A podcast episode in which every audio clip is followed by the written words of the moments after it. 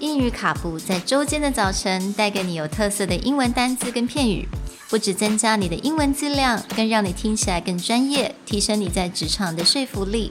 英语卡布早晨一杯知识加倍，English cappuccino, your morning cup of knowledge.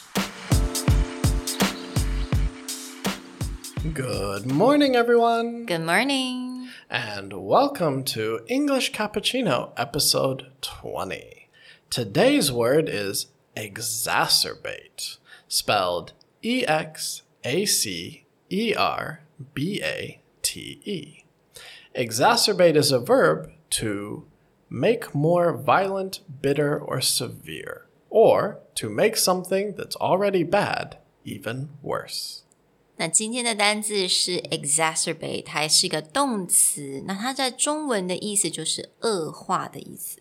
you will see exacerbate quite often in news headlines recently when talking about the pandemic or political problems, because this is often meaning we already have a very bad situation and it's getting much worse. Hmm. So, for example, recent headlines include COVID 19 deaths are the highest they've ever been, and the more infectious variants could exacerbate the numbers.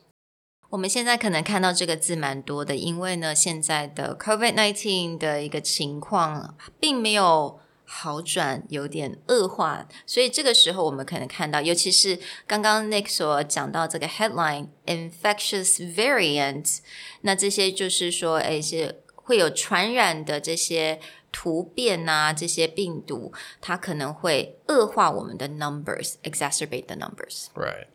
Or you'll see a lot of times in British newspapers headlines like Brexit will only exacerbate the inequalities in our society.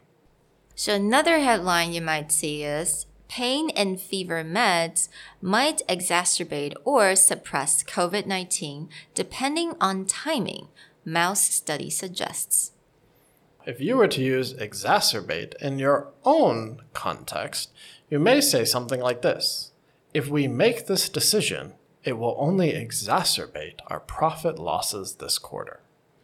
那在下一个 example，你也可以讲说，Please don't exacerbate the situation by bringing more people into the argument.